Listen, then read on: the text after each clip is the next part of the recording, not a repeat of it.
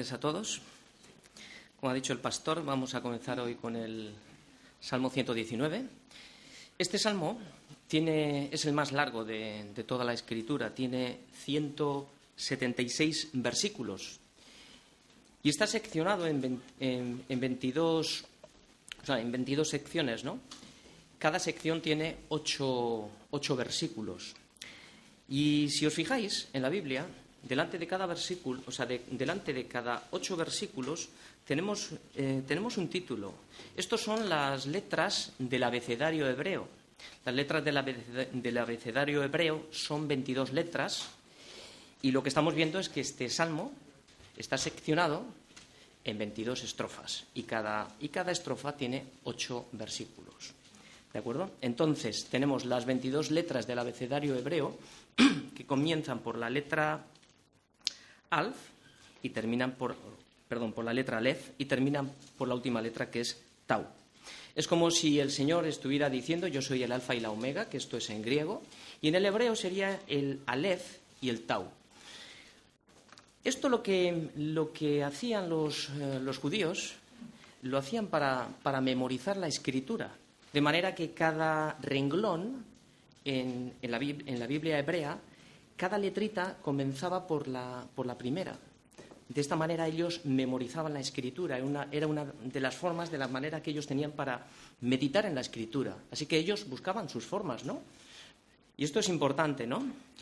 El Salmo 119 es como si Dios quisiera usar todo el abecedario hebreo para decirnos, chicos, este es el camino, no hay otro. Yo soy el único Dios y no hay otro. O sea, no miréis para ninguna, para ninguna parte. Lo que vamos a ver en este Salmo 119, los primeros, esta primera sección de ocho versículos de la que vamos a dar hoy, sería como, como el camino. El camino donde el resto del Salmo se va a concentrar. Es decir, este es el camino por donde tenemos que empezar. Es como los cimientos de este Salmo, para que seguidamente podamos entender el resto del Salmo. Así que hoy se va a concentrar de cuál es el camino que nosotros debemos de tomar. Este es el problema. Así que este Salmo 119 lo que va a demandar de cada uno de nosotros es una respuesta. Y esto es para los que todavía no, se han decidido por Jesucristo, pues hoy es necesario que con más diligencia atendamos a las cosas que se predica cada domingo y que si hoy oyere su voz, no endurezcamos nuestros corazones y nos dejemos transformar por la palabra, por la palabra de Dios, que podamos recibir ese corazón, ese implante para que, para que podamos responder a llamado. Porque si no hay un nuevo corazón, si no hay, si no hay una nueva, un nuevo nacimiento en nosotros, no vamos a poder responder, ¿no? Y para los que de alguna manera ya tomamos esa decisión, ya fuimos trasplantados, ¿no? De ese corazón espiritual, este salmo también va a demandar de nosotros que examinemos el estado de cómo está nuestro corazón. Esto no es para los que no se han convertido, no, no, no. Esto es para examinar continuamente el estado del corazón. Lo primero que, observa aquí el salmista, en los primeros versículos, primeramente, eh, primeramente observa el camino perfecto, los que son bienaventurados, los que guardan, los que buscan, los que no hacen iniquidad. Es lo primero que está observando. Primeramente está lo, está observando, ¿no? Y luego en los siguientes versículos se mira a sí mismo, ¿no? Y entonces él ve la impotencia, la impotencia de, decir, yo no puedo, yo no puedo entrar por estos caminos, yo no puedo llegar a ese estándar de, de, justicia, ¿no? Y en los últimos versículos, lo que el salmista, lo que está haciendo es tomar ciertas decisiones en su vida para asegurarse de que Él se ha hallado entre los bienaventurados. Muy bien, esto es la modo de introducción. Vamos a leer ahora todos los versículos y luego pues iremos desgranando un poquito el mensaje de hoy. Comenzamos con el primer versículo, bienaventurados los perfectos de camino, los que andan en la ley del Señor. Bienaventurados los que guardan sus testimonios y con todo el corazón le buscan, pues no hacen iniquidad los que andan en sus caminos. Tú encargaste que sean muy guardados tus mandamientos. Ojalá fuesen ordenados mis caminos para guardar tus estatutos. Entonces no sería yo avergonzado cuando entendiese, cuando atendiese a todos tus mandamientos. Te alabaré con rectitud de corazón cuando aprendiere tus justos juicios. Tus estatutos guardaré, no me dejes enteramente. El título de la predicación de hoy es Ordenar, ordenando mis caminos, Salmo 119, del 1 al 8. Y esto es lo que vamos a hacer en el día de hoy. Tratar de ordenar nuestros caminos e identificar dónde no estamos andando correctamente. El esquema para esta predicación lo, he hecho en tres puntos. Los versículos del 1 al 3 nos van a describir la meta del cristiano. Los versículos del 4 al 6 vamos a encontrar las dificultades que el salmista ve dentro del camino. Y los versículos del 7 al 8 vemos aquí la exclamación del salmista y lo hemos titulado El gozo de la obediencia. Así que en este esquema vamos a desarrollar un poquito la, la predicación. Primeramente, vamos a ver los tres primeros, la meta del camino. Bienaventurados los perfectos de camino, los que andan en la ley del Señor. Bienaventurados los que guardan sus testimonios y con todo el corazón le buscan, pues no hacen iniquidad los que andan en sus caminos. Muy bien. Este es el estándar. Esto es a lo que deberíamos cada uno de nosotros llegar, ¿no? Estamos viendo que el salmista lo que nos está introduciendo es en el corazón, el corazón de la palabra. Está presentando la mayor felicidad que el hombre podría llegar a alcanzar. Y esta felicidad de la que nos está hablando el salmista no se puede comprar con nada. No lo puedes comprar ni con obras, no lo puedes comprar con todo el oro del mundo, no puedes comprarlo ni siquiera con lo más preciado que podamos llegar a tener, ¿no? Esta felicidad no se puede comprar, porque esta felicidad es gratuita, solamente solamente se recibe por gracia. Por tanto, el primer cimiento que soporta este salmo es este primer versículo. Bienaventurados los perfectos de camino. Y para llegar a ser perfecto de camino, pues primero tenemos que conocer qué camino es el que tenemos que andar. Porque hay un camino. Aquí la palabra es singular, camino. No está hablando ahora mismo, luego hablará de caminos, que eso significa otra cosa. Aquí está hablando de camino. Por tanto, tenemos que identificar cuál es el camino, porque el mundo lo que nos está vendiendo es continuamente diferentes caminos, o sea, diferentes, diferentes alternativas, ¿no? Pero nosotros sabemos que la, que la verdadera felicidad, según habla la Escritura, no está ni en la abundancia de bienes que poseemos, no está en el poder, no está en el bienestar, no está en la religión, no está en el matrimonio, ni en el hogar, ni siquiera está en la Iglesia. La verdadera felicidad que un cristiano puede llegar a conseguir está en Dios. Y fuera de ahí, no hay quien salve, fuera de ahí, no hay quien encuentre el camino de llegar a la verdadera felicidad. Así que tenemos un camino a seguir. Lo primero que tenemos que identificar es cuál es este camino. Si todavía hay alguien aquí que no sabe cuál es el camino que debe de, pisar. O quizás haya gente aquí que sí sabe cuál es el camino y durante un tiempo pues ha estado andando en este camino, pero se ha dormido y no está andando ordenadamente como la escritura nos lo está diciendo, ¿no?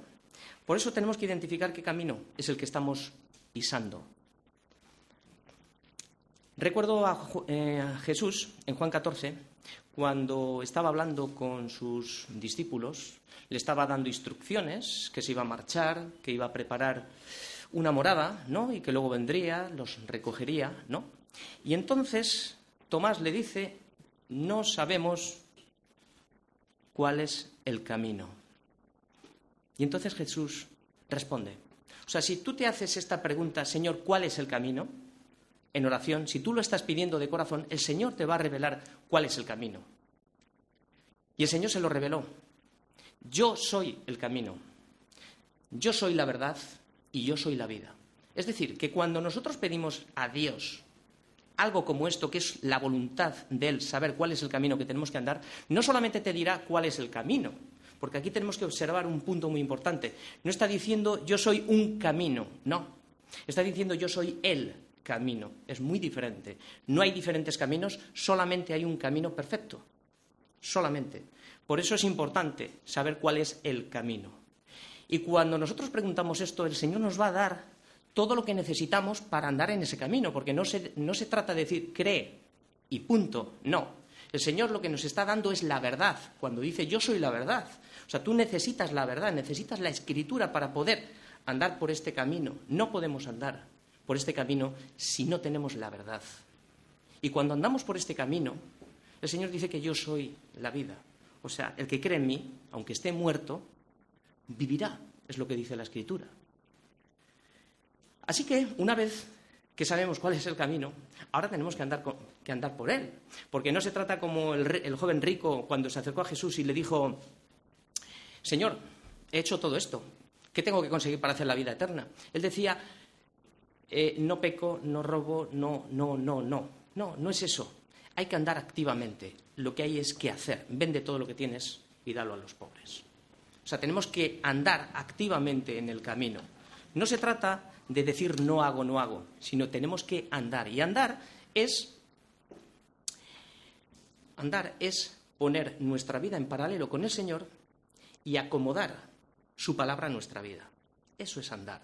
Andar en su ley requiere esfuerzo y esto no es para perezosos. No es para los que posponen la obediencia. Quizá mañana ya te oiré. No. Creo que ninguno de nosotros dejaría la comida de hoy para mañana. Si tienes hambre vas a comer hoy. No se puede posponer la obediencia. No sabemos si mañana viviremos. Y a veces lo damos por hecho, ¿no? Así que no creo que ninguno haga esto, ¿no? Dejar la comida para mañana. Tenemos que saber una cosa, que el espíritu siempre, siempre va a estar presto, pero la carne, y este es el problema nuestro, la carne es débil. ¿Y qué problema veo yo aquí? El problema que veo es que somos muy dados todos a decir soy débil. Y está bien, es muy piadoso. Pero a veces el decir soy débil es que estoy dándome también yo una licencia para el pecado.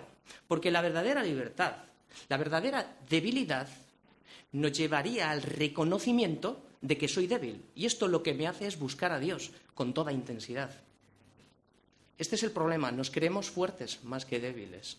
Porque si nos examinamos cada uno de nosotros, ¿cuánto dedicamos realmente a lo importante, a buscar este camino de la verdadera felicidad que es Cristo? ¿Y cuánto dedicamos a nuestras cosas particulares que hay que trabajar? No estoy diciendo que no haya que trabajar, pero ¿dónde está la prioridad? Entonces, mirándonos aquí, lo que tenemos que ver, ¿me siento débil o realmente lo que estoy diciendo es que soy demasiado fuerte? Pues muy bien, mira, los que realmente se reconocen que son débiles son los que guardan sus testimonios. Es lo que estamos viendo en este segundo versículo, guardar sus testimonios. La palabra testimonio se pronunció por primera vez en Éxodo 31, 18. Fue una revelación al pueblo de Israel, pero fue una revelación por gracia.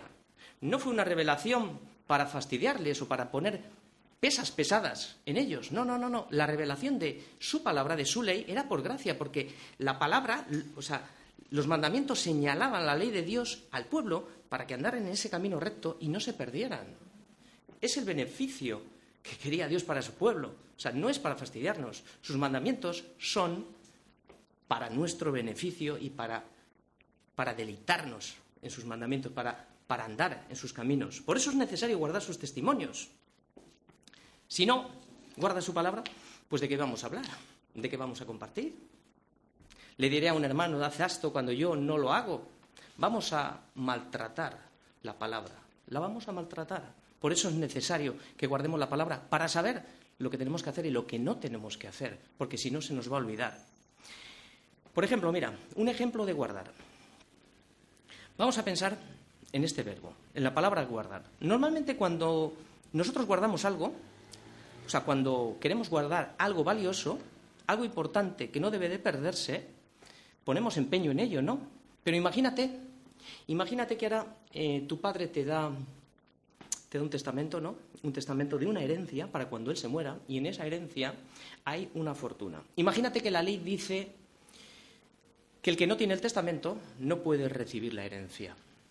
Imagínate que sucedería algo así y esta persona perdería la herencia. ¿Qué pasaría? Pues que no la ha valorado, o sea, no ha guardado, no ha guardado, el, no ha guardado, entonces, si lo pierde, cuando llegue el momento, no lo va a recibir. No lo ha guardado, no lo ha valorado, no era importante para él, y por tanto, pues no va a poder disfrutar de esa herencia. Y las consecuencias de no guardar su palabra para nosotros en el día de hoy son muy graves. Si recordáis en Oseas 4:6, el pueblo se perdió. ¿Por qué? Porque le faltó el conocimiento. ¿Por qué le faltó el conocimiento? Porque dejaron de guardar su palabra y empezaron a creer ya cualquier cosa. Mira, yo vi hace 30 años, 32 para ser más exactos, a un pequeño grupo de cristianos en Bilbao. La palabra había cambiado sus vidas. Era como palabra que rompía la piedra de sus corazones. Yo vi fuego en todas estas personas. Eran increíbles. O sea, a mí, realmente yo en esa época no estaba convertido, o sea, no me había convertido a Cristo, pero era increíble. Después de 25 años, la mayoría de ellos dejaron de permanecer en la palabra. Muchos de ellos se dieron la vuelta y ya no practicaban la fe. Y otros cayeron en la religión y algunos fueron rescatados de las cenizas. ¿Qué quiere decir esto? Que esto nos puede pasar a nosotros. Así que el que piensa estar firme, pues mire que no caiga, guarda la palabra. Si perdemos la palabra, vamos a perder la dirección del camino. Nos saldremos del camino y las consecuencias que se derivan son graves. Vamos a cambiar la verdad por la mentira. Vamos a perder la comunión con Dios, con la Iglesia, porque vamos a andar en otras cosas. Vamos a perder, vamos a perder el propósito en el matrimonio, vamos a perder el propósito en el trabajo, vamos a perder en todas las áreas de nuestra vida si perdemos realmente la palabra, porque ya no vamos a andar conforme a como el Señor nos está mandando. Entonces, ¿quiénes son los que están, los que guardan sus testimonios? Pues son los que le buscan de corazón. Estos son los que los que guardan la palabra, los que están buscando a Dios cada día en su vida. Y este guardar es el verbo bacás. Significa, es muy curioso, porque significa alabanza y adoración. O sea, es decir, que cuando buscas a Dios con todo tu corazón, con toda tu alma y con todas tus fuerzas, estás alabando y estás adorando a Dios. La alabanza y la adoración es el resultado de buscar al Dios de la Escritura. ¿Por qué?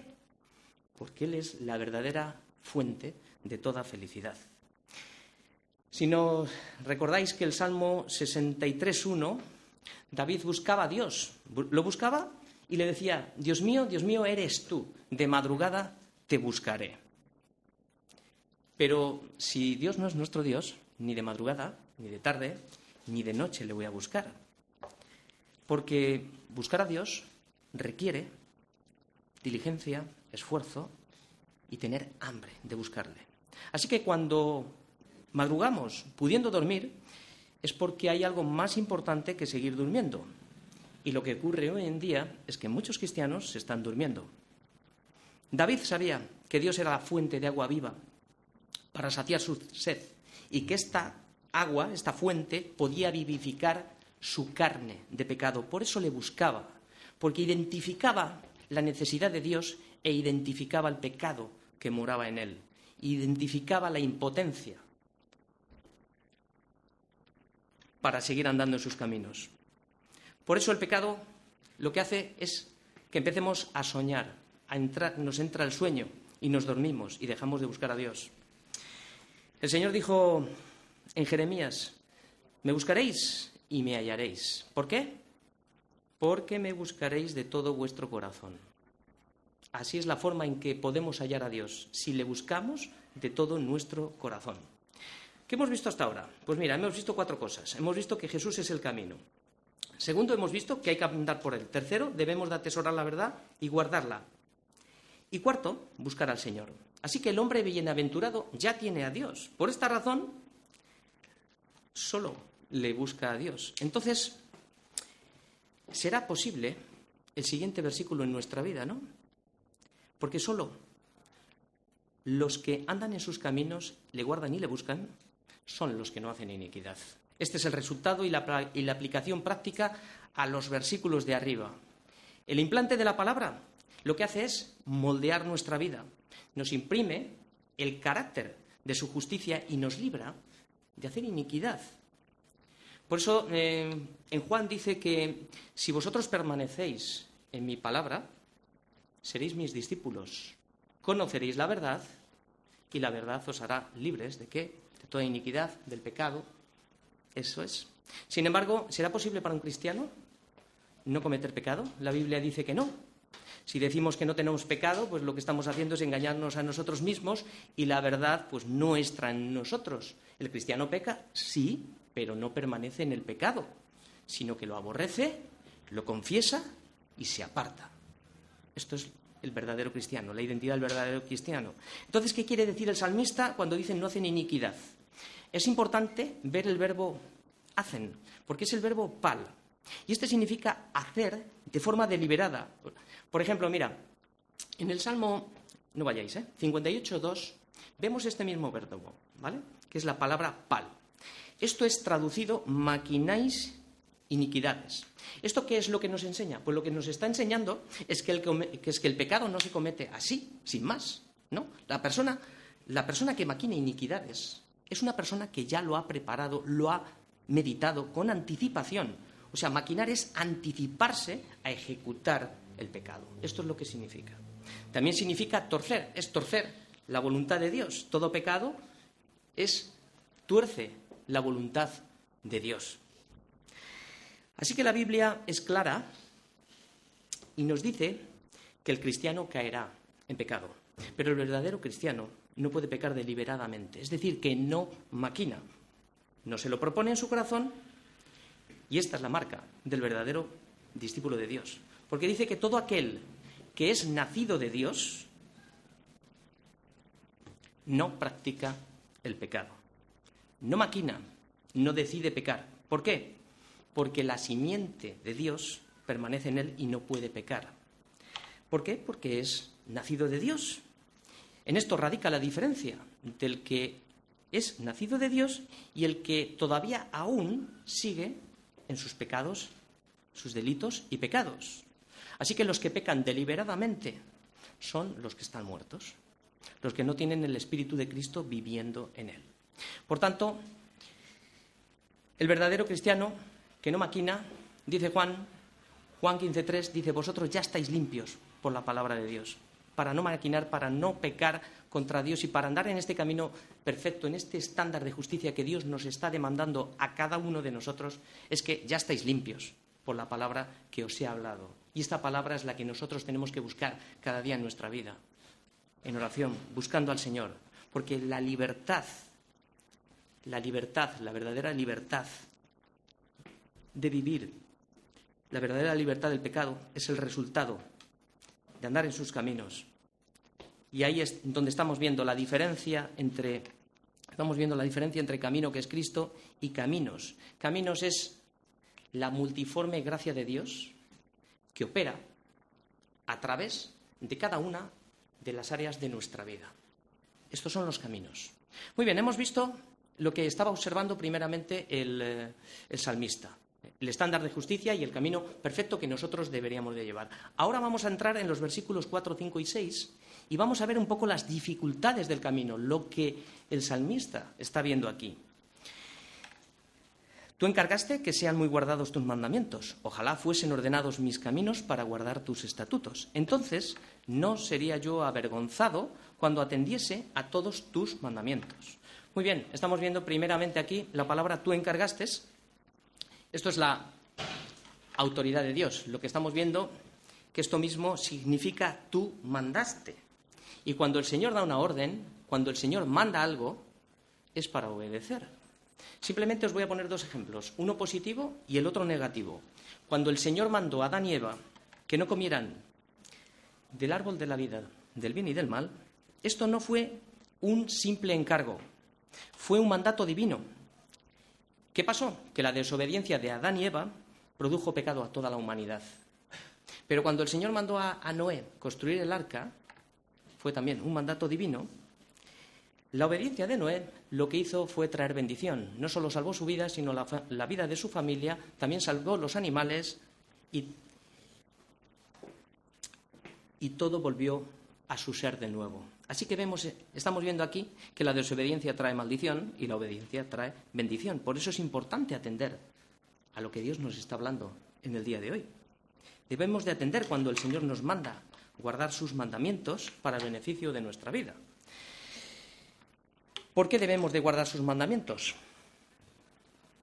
Porque el enemigo está al acecho. El enemigo trabaja. Y el enemigo lo que hace es exagerar la palabra de Dios, la disminuye, le quita palabra. Por eso necesitamos guardar la palabra en nuestra vida. Lo vimos en, Génesis, cuando les dijo con que de todo árbol exageró. Lo vimos en las tentaciones de Jesús, quitando palabras al Salmo 91, etcétera, etcétera, etcétera. También la palabra guardar, cuando le dijo al hombre, Adán y Eva, que guardaran el huerto en el Edén, esta palabra, guardar, es la misma. Esto lo que nos da a nosotros es la responsabilidad de que nosotros somos los guardianes, guardianes de la palabra. Tenemos que cultivar los mandamientos de Dios, tenemos que, tenemos que guardarlos en nuestro corazón. Muy bien. Y por último, la Biblia lo que está, el versículo nos está diciendo que sus mandamientos deben de ser muy guardados. O sea, es decir, que no podemos echarle un vistazo a la, a la escritura por encima, sino que hay que profundizar dentro de la escritura. Así que el salmista lo que está viendo ante, ante todo el panorama, se mira a sí mismo y lo que se está mirando en el espejo y dice, prácticamente se siente inútil.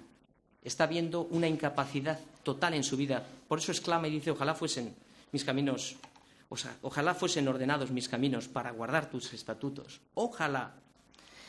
Lo que estamos viendo es que lo que él estaba observando ahora lo hace suyo, ¿no? O sea, ahora lo hace una oración personal. Ojalá mis caminos fuesen ordenados. Ojalá. Así que lo que estamos viendo aquí también es que hay una esperanza. Hay una esperanza. ¿Por qué hay una esperanza? Porque dice que ojalá es el deseo del corazón de que hay una esperanza, de que nuestros caminos sean guardados, ¿no? Porque no se trata de nosotros, se trata de la justicia operando de Cristo en nosotros. Y cuando clamamos a Dios pidiendo ojalá nuestros caminos sean ordenados, estamos pidiendo que la voluntad de Dios se realice en nuestra vida. No cuando decimos, mira lo que he hecho, sí, he pecado, pero mira, doy ofrendas, mira todo lo que he hecho, ¿no? No. La esperanza del justo es esta oración, hincar las rodillas delante del Señor y decir, otra vez he pecado contra el cielo y contra ti. Yo soy el mismo de ayer, ¿no? Tenemos que decir, ten misericordia de mí. Sé propicio a mí, pecador. Señor, en mis fuerzas no puedo ordenar mi vida. Mi incapacidad me hace ser un inútil y un miserable. Un afligido, por eso exclama, ojalá. Esto es lo que nosotros debemos de exclamar. ¿Por qué? porque el versículo 6 dice, entonces no sería yo avergonzado cuando atendiese a todos tus mandamientos. Así que la clave para no ser avergonzado está en la obediencia, que es mejor que todos los sacrificios que nosotros podamos hacer y prestar atención a su voz. Es más que toda la grosura de todas las ofrendas y de todas las obras que cada uno queramos hacer en nuestra vida. Así que el salmista habla de un futuro, está hablando de un futuro de vergüenza, que hoy, si atendiéramos a la palabra, podríamos ser librados en el presente de hoy. El salmista está diciendo que, que atiendan, ¿no? Atender, atender. Cuando le dijo a Abraham, le dijo, le llevó fuera y le dijo, mira ahora los cielos y cuenta las estrellas, si las puedes contar. Podríamos imaginar a Abraham, ¿no? Saliendo de su tienda y contemplando las maravillas del Señor, cómo los cielos cuentan la gloria de Dios y el firmamento anuncia la obra de sus manos, ¿no? Esto es lo que el Señor quiere que estemos mirando, que miremos a la cruz, que contemplemos las maravillas que ha hecho por nosotros. El problema que tenemos es que en vez de estar mirando la cruz y lo que Él hizo por nosotros, estamos mirándonos a nosotros mismos, a nuestros problemas, estamos centrados totalmente en nosotros. Y para evitarlo, deberíamos de escuchar su voz. Los siguientes versículos nos van a hablar del gozo de la obediencia. El versículo 7 y el versículo 8. Dice, te alabaré con rectitud de corazón cuando aprendiere tus justos juicios. Tus estatutos guardaré, no me dejes enteramente. El salmista lo que está haciendo aquí es una decisión, que esto es lo que nosotros tenemos que hacer, que hacer para nuestra vida, ¿no? Este versículo dice, te alabaré con rectitud de corazón. O sea, es decir, ¿cuándo? Cuando aprendiere tus justos juicios. Yo no puedo alabar lo que no conozco. Es imposible. Yo no puedo alabar lo que no conozco.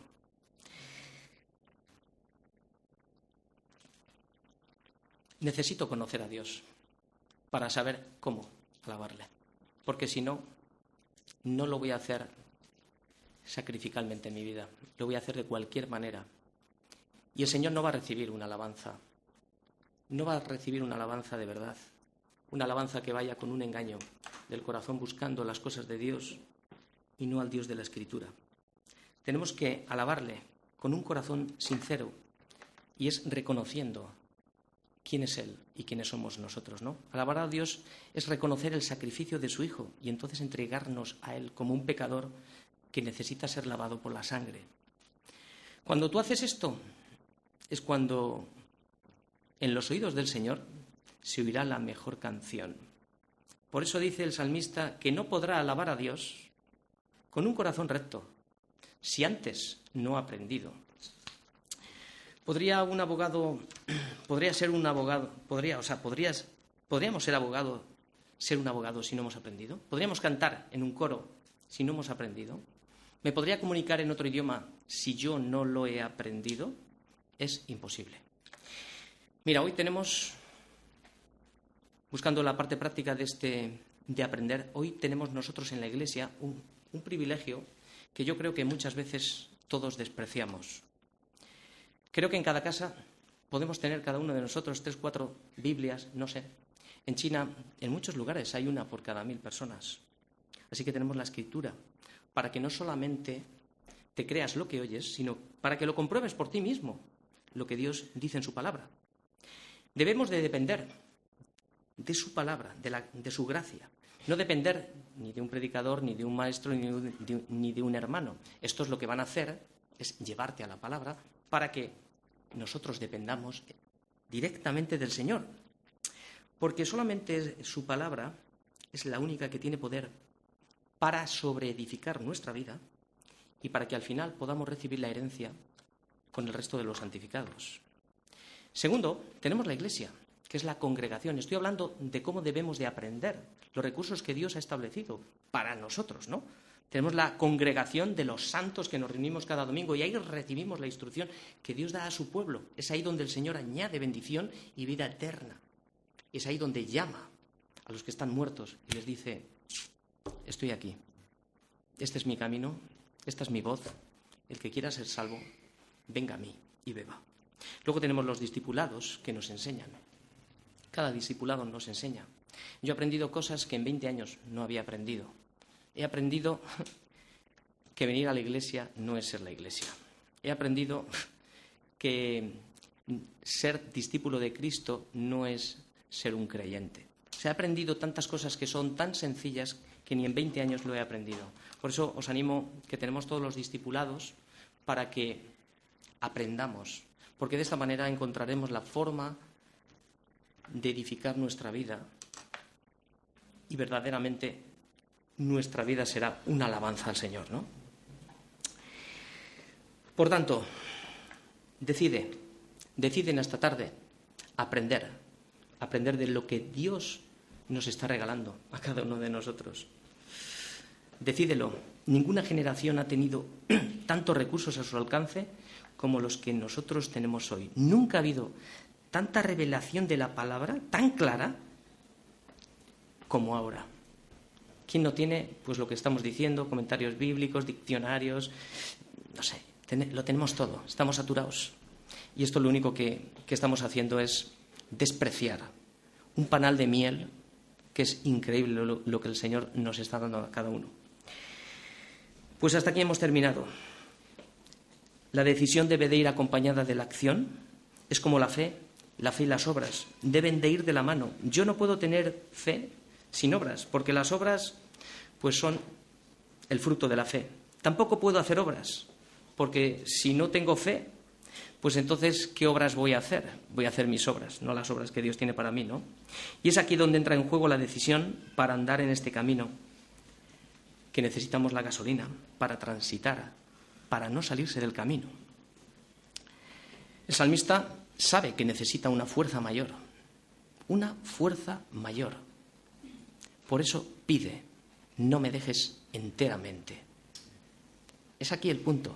La incapacidad, todos sabemos que no podemos, nadie puede, en sus fuerzas nadie puede. Por eso el salmista nos está llevando a perseverar en la oración.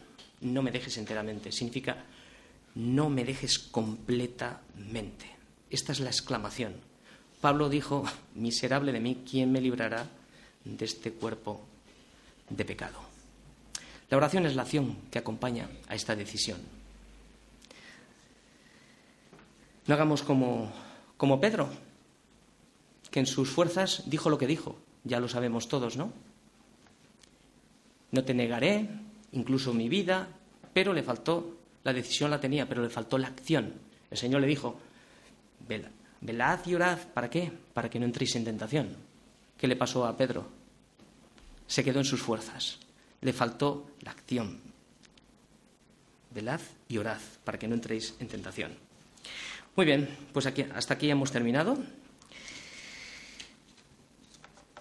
El reto y el objetivo que comenzábamos la predicación de hoy era ser hallados entre los bienaventurados. Y este debería de ser el reto nuestro, ser hallados entre los bienaventurados.